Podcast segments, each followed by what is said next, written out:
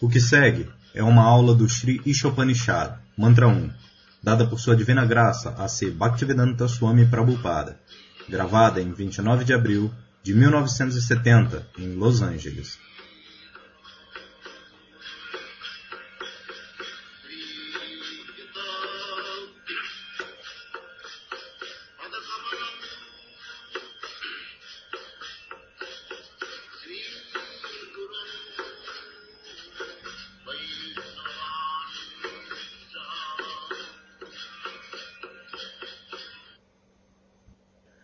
Gargamuni Prabhu lê o verso e a tradução.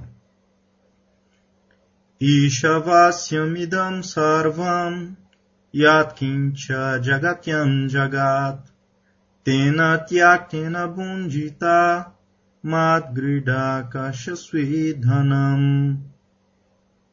Tradução o Senhor controla e possui todas as coisas animadas ou inanimadas que estão dentro do universo. Portanto, uma pessoa deve aceitar somente as coisas que lhe são necessárias, que foram reservadas como sua cota, e não deve aceitar outras coisas, sabendo bem a quem pertencem. Srila Prabhupada inicia a explicação. Agora aqui, uma afirmação de que tudo, animado ou inanimado, que esteja dentro do universo, é controlado e possuído pelo Senhor. O que você é, animado ou inanimado? Os devotos respondem a Shila Prabhupada, animado. Shila Prabhupada retoma a explicação. Animado. Você acha que você é controlado ou não controlado? Os devotos então respondem, controlados. Shila Prabhupada pergunta mais uma vez. Existe alguma pessoa aqui que não seja controlada? Os devotos então respondem: Não. Srila Prabhupada então retoma a explicação. Ou em qualquer lugar dentro deste universo, quem não é controlado? Pode alguém dizer: Eu não sou controlado? Ninguém pode dizer. Assim, se você é controlado, então por que você declara que eu não sou controlado, eu sou independente, eu sou Deus. Por que este disparate? Se você é controlado, Deus, isto significa que ele é controlado? Eles estão afirmando que eu sou Deus. Existe algum significado? Se eu sou controlado, então como eu posso me tornar Deus? Isto é senso comum. Por isso, esta filosofia Mayavadi, que todo mundo é Deus, eu sou Deus, você é Deus. Assim como aquele outro, aquele que estava falando, o Meher Sim, ele estava falando, eu sou Deus, você é Deus. Assim, Deus nunca é controlado. Se alguém é controlado, imediatamente ele não é Deus. Isto é uma definição simples, que Deus não é controlado. Se alguém afirma que ele é Deus, então a primeira de todas as perguntas, se ele é ou não controlado. Senso comum. Ninguém pode dizer que não é controlado. Eu já vi um patife. Ele tem uma sociedade, ele está pregando isso. Que eu sou Deus. Mas um dia eu o vi. E ele estava com dor de dente. E ele estava fazendo, oh. Os devotos riem. Então eu perguntei: Você diz que você é Deus. E agora você está sob o controle de uma simples dor de dente. Então, que tipo de Deus é você? Mais risos dos devotos. Veja só. Assim, estas sociedades, aqueles que estão afirmando que eu sou Deus, você é Deus, todo mundo é Deus. Deus se tornou tão barato que todo mundo é Deus. Você imediatamente deve saber que ele é o patife número um, imediatamente. Tão logo ele diga, eu sou Deus, você deve saber que ele é o patife número um. Assim, ninguém está sem controle. Agora, tantos grandes planetas, planetas enormes. Esta Terra é apenas um. Ela é diminuta, um pequeno planeta. E ainda assim, você verá. Neste planeta existem tantos oceanos grandiosos como o Atlântico e o Pacífico, e tantas montanhas enormes, e o que dizer de seus arranha-céus? Com todo esse peso, ela está flutuando no ar, assim como um novelo de algodão. Quem está controlando? Você pode fazer flutuar sequer um pequeno grão no espaço? Você pode dizer lei da gravidade e muitas outras coisas, mas você não pode utilizar isso. Ou você pode colocar isso no sua máquina, o aeroplano. Isso está voando no espaço.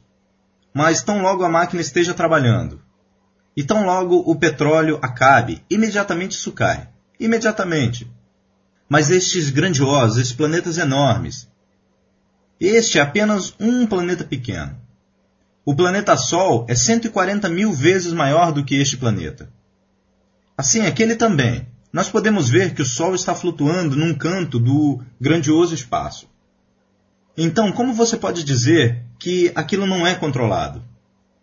Que está flutuando por si mesmo? Não! A resposta está aqui no Bhagavad Gita.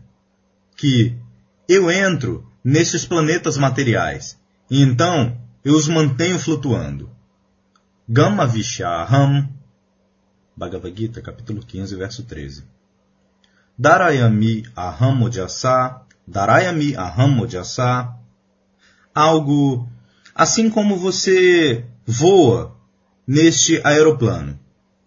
Então, alguém entrou nisto, e aquele motorista ou piloto, então, na verdade, ele está mantendo este aeroplano flutuando, não a máquina. Esta é uma verdade simples. Assim, se você pega essa analogia, então este planeta está flutuando. Deve haver alguém que entrou aqui. Alguém deve ter entrado. Assim, Krishna diz: Eu entrei.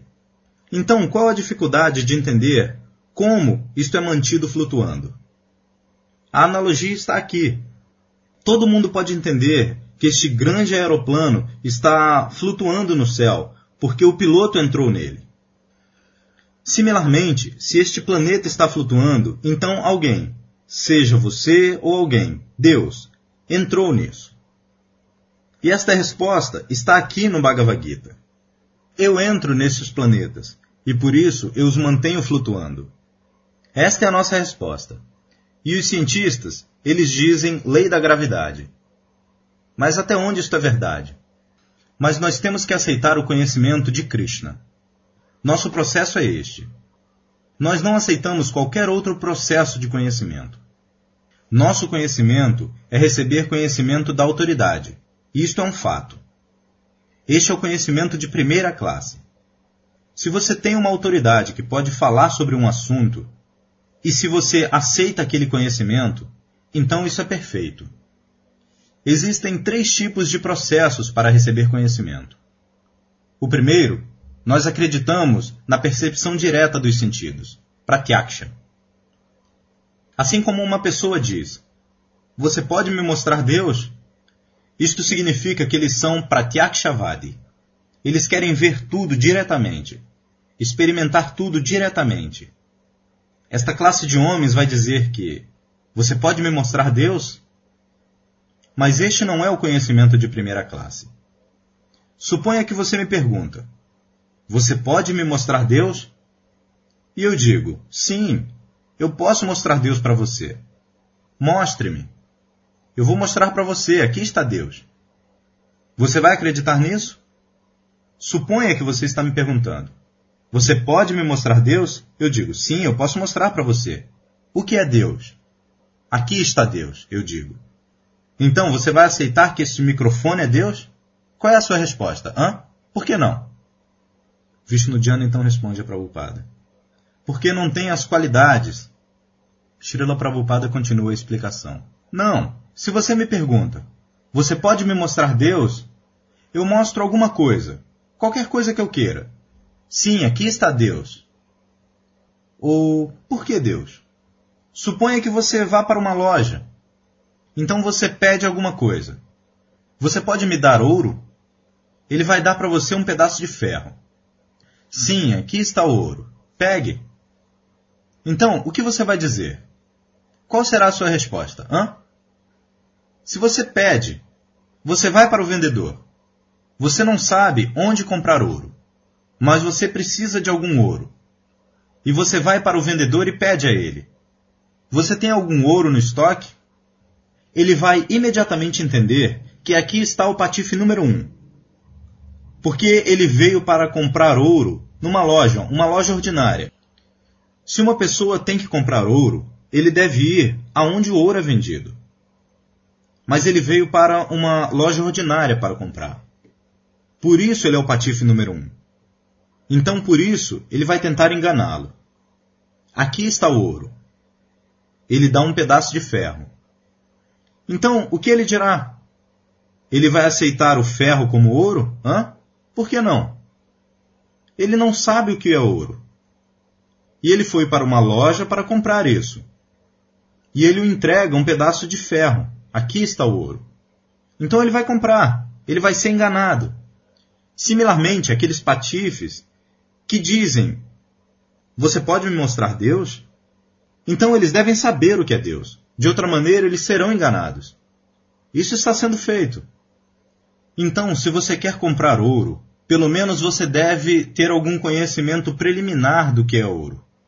As características. Assim como num laboratório químico, eles testam.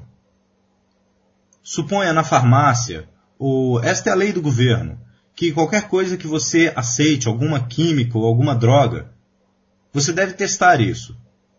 E as características do teste são afirmadas aqui, assim como o bicarbonato de sódio.